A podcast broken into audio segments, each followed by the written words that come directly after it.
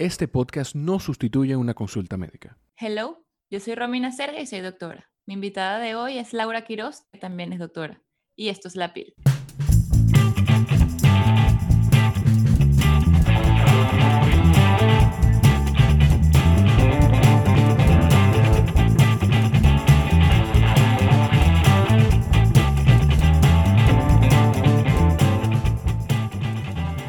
Este podcast para todos aquellos que consultan sus situaciones de salud a un doctor muy popular últimamente, Doctor Google. En este espacio podemos hablar con completa confianza de todo lo que quieres saber, pero que quizás te daría vergüenza preguntar en una consulta médica. Si disfrutas del contenido de la PIL Podcast, te invito a compartirlo. Tenemos una variedad de episodios eh, que pueden ser útiles para muchas personas. Conversamos desde temas de mm, bienestar hasta temas de salud como el que vamos a estar conversando el día de hoy, como el cáncer, que es el cáncer de pulmón. Mi invitada de hoy es alguien muy especial para mí.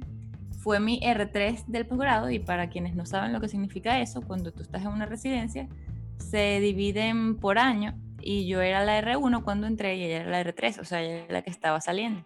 Ella fue prácticamente mi maestra, me enseñó muchísimas cosas. Eh, en un momento, de hecho, quedamos ella y yo solas a cargo del servicio, por lo que siento como que un cariño especial porque con ella puedo trabajar, sé que puedo trabajar con equipo, en equipo y que todo siempre va a salir bien. La admiro mucho, es una de las personas más inteligentes que conozco y cuando tengo una duda, voy sin miedo ni vergüenza a preguntarle y ella siempre me responde súper acertado y con mucho gusto. Por eso entonces decidí invitarla a conversar sobre este tema que me parece importantísimo y que no se habla tanto, o por lo menos yo entiendo que no se habla lo suficiente. Bienvenida, mi querida Lavis. Gracias por esa bella introducción. Yo me siento como una madre muy orgullosa.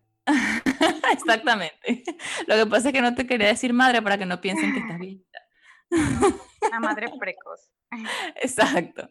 Este, bueno, el, tema del cáncer de pulmón, de hecho, lo escogí para hablarlo contigo porque últimamente eh, eh, Laura ha hecho algunas conferencias sobre el cáncer de pulmón para especialistas, entonces decidí como que esa información ponerla más digerible, como es lo que me gusta hacer en el podcast, para que todos puedan entender un poquito sobre el cáncer de pulmón. ¿Qué te parece? Muy bien. Es un tema muy importante a propósito de que el primero de agosto pasado pues se celebró el Día Mundial del Cáncer de Pulmón. Es algo que no se le da oh. mucha publicidad, pero sí pasó hace un par de días. Es verdad, hace, nada, sí. Para cuando esté saliendo este episodio, eh, va a haber sido el fin de semana anterior. Eh, entonces, para comenzar, me parece interesante que hablemos de datos o números de interés para que el que piense que el cáncer de pulmón a él no le puede dar, se quede escuchando y no, no nos deje de escuchar este episodio. El cáncer de pulmón es el cáncer más mortal del mundo, por lo menos en este año. Y el, de segunda, el segundo mayor en incidencia. Eso significa que es el segundo tipo de cáncer que más se diagnostica en el año. Eso pasó el año pasado. es una eh, tendencia que se repite. Exactamente. Eh, entonces, eso es un, una, una, señal de alarma porque la gente normalmente habla mucho de otros tipos de cáncer, pero no siento que se hable tanto sobre todo de la prevención y de el diagnóstico temprano del cáncer de pulmón. Así es. En, Estados Unidos, eh, ya que ellos eh, siempre tienen sus estadísticas actuales o al día, eh, reportaron para este año 2020 cerca de 228 mil casos nuevos. Y de esos, bueno, en general, a unas 135 mil muertes. Es el cáncer que más mata y, lo más triste es que el 80% de esas muertes se asocian al uso del cigarrillo. Oh, eso mismo te iba a preguntar, porque nosotros escuchamos, o sea, la gente escucha cáncer de pulmón y es sinónimo de fumar. Básicamente. me han preguntado si siempre está esa relación. Sí, el cáncer en general es una enfermedad multifactorial, pero hay ciertos tipos de tumores que tienen factores de riesgo muy asociados, muy, con, una asociación muy fuerte. Y el cáncer de pulmón es uno de ellos, con el cigarrillo. Hay otros factores de riesgo que son ambientales, la mayoría, como la exposición al, radón, que es un gas que se encuentra en el suelo, asbesto, metales pesados, las personas que trabajan con chimeneas, eh, con pintura, en la industria del caucho, son factores de riesgo, pero no se asocian tanto o tan fuertemente como lo es el cigarrillo. Exacto, eso, eso te quería preguntar, porque todas esas sustancias tóxicas las pueden encontrar en esas, o sea, pueden estar más presentes en esas industrias de la pintura, del caucho, em, y por intoxicaciones puede, puede dar. El arsénico, el arsénico eh, se asocia también a cáncer de, pulmón. El, el asbesto que se encuentra en las construcciones, eh, principalmente hechas de con madera, eh, también es una causa asociada a pulmón, cáncer de pulmón. Un dato importante, estamos hablando de cáncer de pulmón, pero el cigarrillo también se asocia en, un, en una manera eh, muy importante al cáncer de vejiga. Y es algo que la gente vejiga, no sabe. Sí, y es súper, súper agresivo también el cáncer de vejiga. Sí. Pero vamos a concentrarnos en el cáncer de pulmón. Sí, exacto. Eso fue un dato aparte, pero es verdad porque el, cáncer de vejiga no es tan común y la gente quizás cree que no puede dar cáncer en la vejiga, pero todo lo que tenemos en el cuerpo se puede enfermar y puede dar cáncer, lamentablemente. Em, entonces, por ejemplo, ¿cómo yo puedo sospechar, bueno, yo no, en nombre de Dios, alguien puede sospechar que tiene esa enfermedad? Mira, hay unos síntomas que se asocian, pero generalmente es cuando ya la enfermedad está un poco avanzada, que son eh, relacionados al área donde esté. Si es un tumor que está central, generalmente tiene síntomas de tos, tos con sangre, que es hemoptisis. Puede tener dolor en el pecho si el, si el tumor está involucrando la pleura, por ejemplo, eh, o si ya abarcó eh, parte de los arcos costales, respiración corta o dificultad para respirar son síntomas que ahora mismo en la situación en la que estamos viviendo son un poquito confusos porque pueden confundirse con cualquier otra situación respiratoria infecciosa, por ejemplo. Exacto.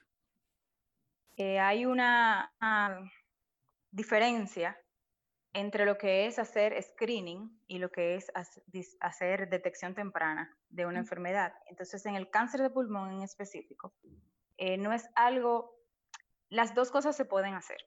Se pueden hacer eh, campañas o, programas de, disminución de riesgo, de prevención, ¿verdad?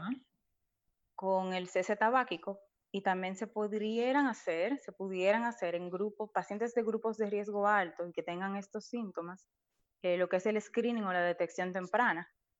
En otros países se hace que eh, viene siendo básicamente una tomografía del tórax anual en pacientes de muy alto riesgo, pero no es algo que sea costo efectivo en ciertos países como el nuestro. Claro. Claro, porque em, ese screening que, que, incluye, o sea, tomografía de tórax.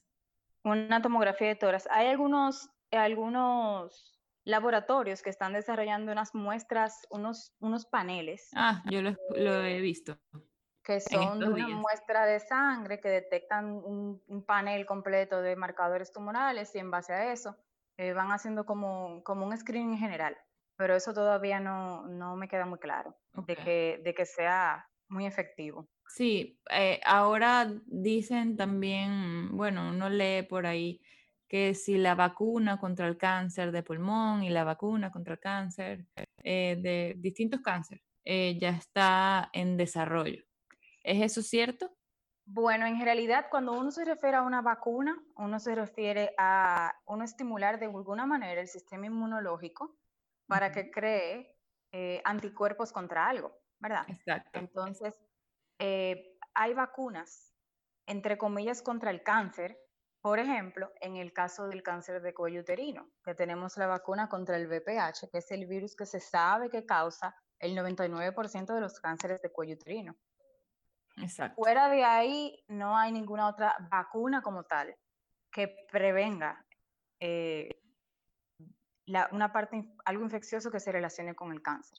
Si quizás se interprete lo de vacuna con, el, con el, lo que es la inmunoterapia. ¿Qué pasa? Cuando se está formando un tumor, principalmente en lo que es la cascada metastásica, cuando el tumor va a salir del lugar donde está y se va a ir a otro órgano. Uno de los pasos principales es que él em, avoid, em, evita. el sistema inmunológico. Es como que el sistema inmunológico es como la línea de defensa del cuerpo, ¿verdad? Como una, un grupo militar, ¿verdad? Que va a defender un grupo armado que va a defender el cuerpo de cualquier patógeno, eh, en este caso las células tumorales.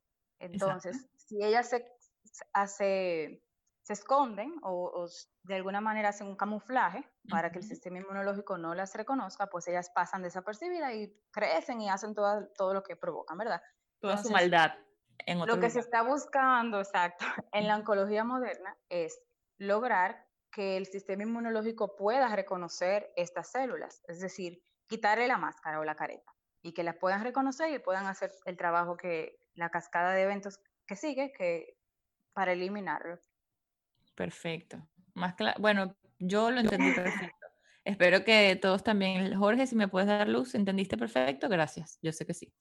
Eh, eh, volviendo al, al, lo de fumar, lo del riesgo de, de fumar, porque quiero que quede claro también que no solamente estamos hablando de, bueno, estamos hablando de fumar cigarrillos, pero todas las otras cosas como vape o como eh, las otras eh, sustancias, no, otras eh, tipos de cigarrillos que la gente puede usar.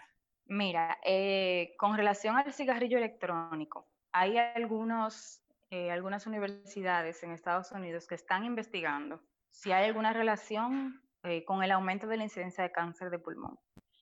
Lo encontraron en ratones no, no lo han encontrado, o sea, no han hecho un estudio para evaluar eso en humanos, pero sí se ha demostrado que eh, esos vapores contienen residuos de metales pesados, formaldehído y algunas otras sustancias que son cancerígenas y pueden, pueden aumentar el riesgo de cáncer de pulmón. Algo, una conclusión a la que yo personalmente he llegado es que una persona fumadora que pasa a utilizar el cigarrillo electrónico, como es algo que se puede utilizar en ambientes cerrados, pues quizás no se percata, pero lo utiliza, aunque tiene un nivel de nicotina más bajo que un cigarrillo normal. Yo eh, tengo entendido que, vienen con diferentes niveles. Sí, tú lo puedes graduar.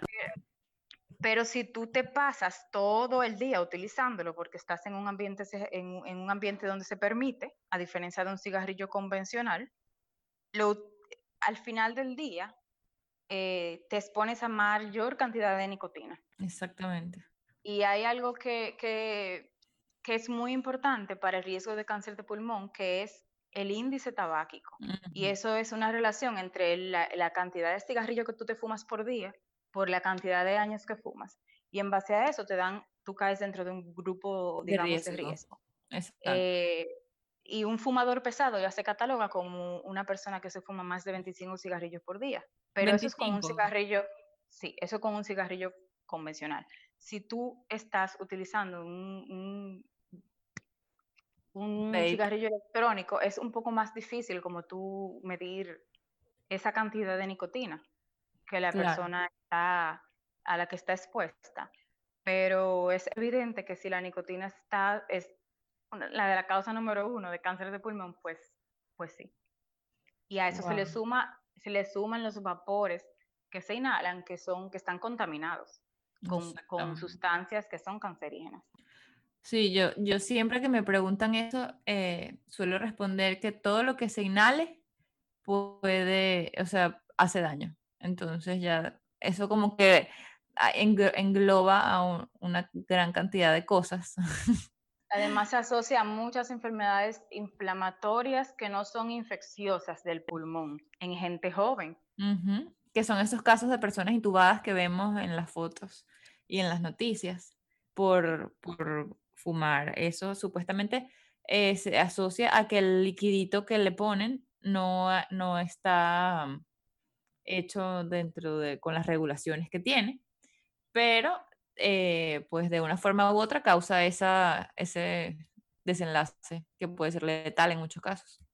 Y de la juca no sé qué decirte porque eh, la sustancia que utilizan, eso es tan variado y tan dependiente del, del, que lo Sí, exacto. Del local que te lo venda.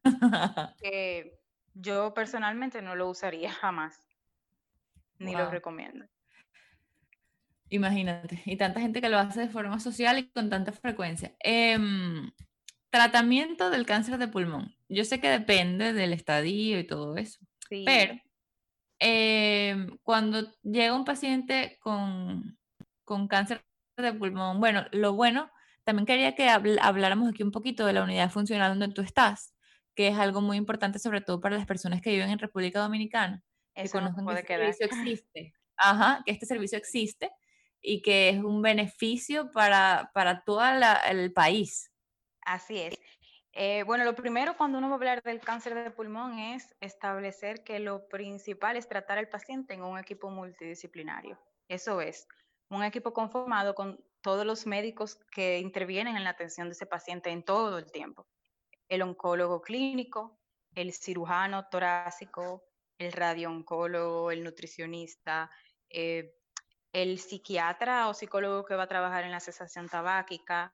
Si se me olvida alguno, me lo puedes recordar. El trabajador social, que es quien, quien va a dirigir la unidad funcional o el equipo para que todos los pasos se den de manera oportuna y se pueda reducir el tiempo entre los síntomas o el diagnóstico y el inicio del tratamiento. El neumólogo, creo que no. El, lo- neu- el neumólogo, por una pieza clave. El, el patólogo, el radiólogo intervencionista. Todos. Todos son piezas claves ahí. Entonces, en base a esto, a esta, a esta evaluación multidisciplinaria, pues se decide cuál es la ruta del tratamiento. Entonces, dependiendo del estadio, como tú dijiste, hay diferentes opciones de tratamiento que van mejor para un paciente o para otro. En el cáncer de pulmón, como en muchos otros, ya la parte genética y molecular es lo que define el tratamiento. Entonces, hay unos perfiles moleculares y genéticos que se le hacen a ese paciente y puede, puede variar completamente cuál, cuál será el tratamiento sistémico del paciente. Exacto. Es un y- paciente, ajá, ¿Se beneficia un paciente de cáncer de pulmón de, en general? O sea, opciones de tratamiento, cirugía, radioterapia y quimioterapia. Si un paciente está en una etapa inicial o temprana, que es lo ideal, el escenario ideal, y Ujú. es el menos frecuente, lamentablemente, Ay, lo sí. ideal que el paciente se opere. Siempre que el paciente se pueda operar, que se opere. Sin embargo, hay dificultades dependiendo de, por ejemplo, el momento en el que estamos viviendo, donde la cirugía tiene un alto riesgo, una alta mortalidad Ujú, por el mismo COVID, ujú. pues que uno cambia eh, a una segunda opción que, que es igual de, de eficaz, que viene siendo la radioterapia. En el caso de una enfermedad localizada, si es posible la radiocirugía o SBRT. Entonces, ya ese es un paciente que va a tener una enfermedad, eh, digamos que curable o controlable con un tratamiento local. Uy, Si es una enfermedad un poco más avanzada, que es la mayoría de los casos, que o, Lamentablemente. lo- sí, o localmente avanzada o metastásica, pues ya el tratamiento involucra varias cosas. Si es una enfermedad localmente avanzada, que quiere decir que está en el lugar de origen y probablemente en los ganglios que están cerca, en el caso del pulmón es en el mediastino, entonces el tratamiento probablemente será con quimioterapia y radioterapia, a veces quimioterapia primero, a veces se dan al mismo tiempo, otras veces secuencial. Eh, muchas veces el paciente luego puede operarse y si es una enfermedad metastásica se limita el tratamiento sistémico, o sea, la quimioterapia o la inmunoterapia en el caso de que tenga la dicha de que aplique. Pero todo esto se ve ¿La inmunoterapia está disponible en el, aquí en República Dominicana? Sí, hay medicamentos. Estar disponible en, en términos de que tienen un registro sanitario y están en el país, sí, Ok. Pero estar asequibles al público. O sea, que el seguro lo pague, no pues. No, exacto, no tanto, porque son medicamentos que lamentablemente no están incluidos en el PDCS, por lo tanto no están cubiertos por la seguridad social, la Uy. mayoría. Ajá. Pero hay un programa del Ministerio de Salud que es de alto costo. Le han cambiado varias veces el nombre, pero creo que el último es ese, alto costo, que, que da los medicamentos. Son medicamentos muy costosos. Los da, da suena a gratis. Los da gratis a los pacientes que los solicitan y luego de un largo proceso, pues se aprueban y al paciente se le facilita el tratamiento por un tiempo. Entonces, eh, vamos a ver qué pasa con la transición, si eso se le da continuidad o no. Ya eso es un tema político en el cual no vamos a meternos.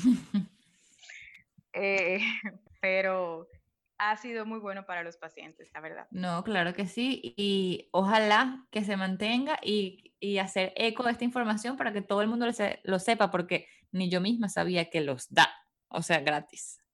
Eh, sí, lo que pasa es que muchas veces eh, son, son cosas del Estado, ¿verdad? Y como todos sabemos, hay cosas que quizá no se le dan la continuidad, eh, que a veces se agotan los medicamentos, se agotan los recursos y un paciente que ya inició, entonces hay todavía cosas que mejorar, pero es una muy buena iniciativa. La edad eh, de estos pacientes con cáncer de pulmón, ¿cuál es la edad más frecuente o el rango de edades? Entre los 55 y 70 y tantos. Ok. ¿Y sexo masculino? masculino ligera, ligeramente más frecuente en el hombre que en la mujer. ¿Algún, ¿Alguna raza? Es más afectada que otra? Mm, mira, la raza negra, tenemos como el, negro siempre... Detrás de la oreja. Detrás, sí, siempre tenemos el negro detrás de la oreja. Sí. Em, ¿Y por qué, Lauris, entiendes que es una enfermedad tan mortal? Si tenemos tecnología, tenemos opciones de tratamiento, eh, ¿por qué es, tan mortal?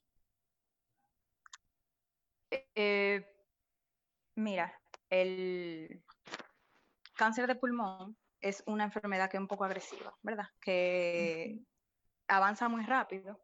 Como te dije, generalmente se diagnostica en etapa avanzada. Eh, entonces eso limita las opciones de tratamiento curativo, ¿verdad?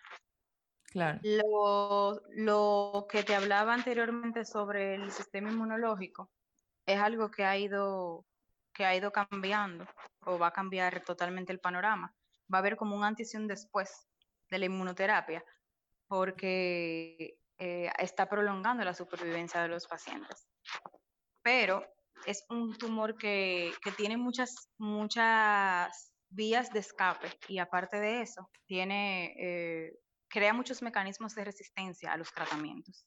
Y son esos mecanismos de resistencia los que se están ahora mismo estudiando, exacto, para mejorarlo. Claro, y poder combatirlo. Y eh, para ir cerrando, dame prevención. O sea, yo quiero que el mensaje de todas las personas que escuche este episodio vaya enfocado a la prevención. ¿Cómo pueden prevenirlo o diagnosticarlo de forma temprana? En resumen. La prevención eh, se basa únicamente en no fumar. no fumar. Eh, tanto el fumador pasivo como el activo, el activo un poco más, pero y el pasivo también tiene tiene riesgo. Entonces, no fumar y no, estás, no estar cerca de personas que fumen. E, es algo que yo respeto, pero no lo comparto. O sea, yo te respeto si tú fumas, pero yo no lo comparto. Entonces, Ni me acerco. Tenemos que ser un poquito más responsables con eso. Y en la parte de detección temprana, mira, yo estaba analizando hace unos días justamente el, el hecho de que quizás tengamos que analizar luego que pase todo esto de la pandemia, si se lograron diagnosticar más pacientes ahora con cáncer de pulmón, ya que yo no tengo ese dato, pero yo diría que la realización de la tomografía de tórax se ha incrementado, qué sé yo, en un 300% en esos últimos meses. Y como esa es la herramienta que se utiliza para screening en otros países donde se hace, quizás eh, veamos algunos pacientes, alguna, algún aumento en el diagnóstico de los pacientes. En esta temprana, sí. No lo había pensado, pero, pero sí, qué interesante. O sea, si eso, si eso se analiza en un tiempo y resulta que, que sí, que se diagnosticaron más pacientes en etapa más temprana y la razón fue esa, quizás se puedan lograr establecer programas eh, de screening en pacientes que sean de alto riesgo. Sí, totalmente. Eh, y mm, ya que mencionaste el COVID, ¿has tenido casos de pacientes con cáncer de pulmón que se hayan infectado por esta enfermedad? Afortunadamente no. Afortunadamente he tenido pacientes de otras patologías con cáncer en tratamiento que se han infectado por COVID, pero no.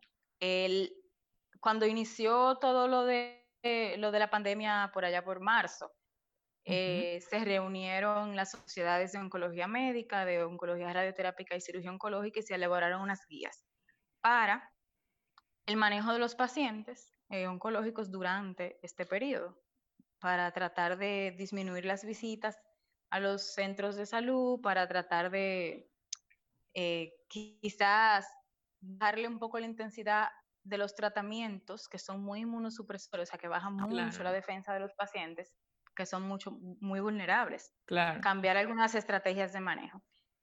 Lamentablemente, el cáncer de pulmón es una de las patologías donde uno no puede esperar.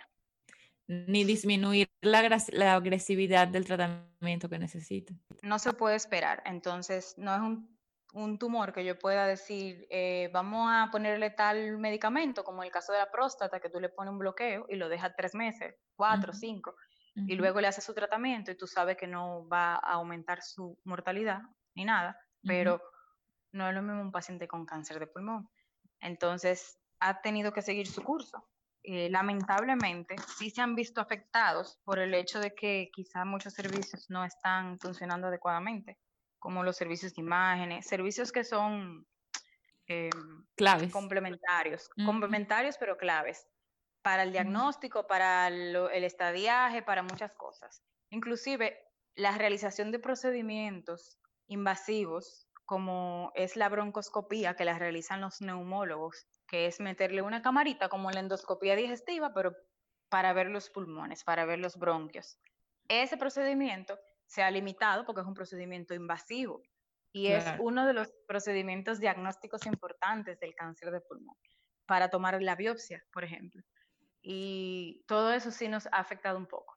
Claro, porque eso se resume en retraso de diagnóstico, retraso de tratamiento y probablemente disminución de tasas de curación a largo plazo, porque los pacientes van a llegar avanzados, lamentablemente. Sí, eso es así. Pero nada, un mensajito de despedida, Lauris, muchas gracias. Bueno, yo eh, te deseo muchos éxitos. Ya veo que tu podcast ha sido todo un, boom, por lo menos en mi, en mi círculo. ¡Qué éxito! Eh, Dale saludos. me Saludos, fans. espero que me, que me vuelvan a, a invitar con algún tema de interés. Claro que sí será. Y así llegamos al final de este episodio. Esta fue La Pil de la Semana, tu podcast de salud de confianza. Síguenos en Instagram, arroba la Pil Podcast. Consúltanos tus dudas a lapilpodcast.com. Si te gustó, compártelo y espera la próxima Pil que estará disponible todos los martes con un nuevo episodio por Spotify, Apple Podcast, Google Podcast y todos los lugares donde se escuchan podcasts. Gracias, Jorge. Gracias, Lauris. Bye.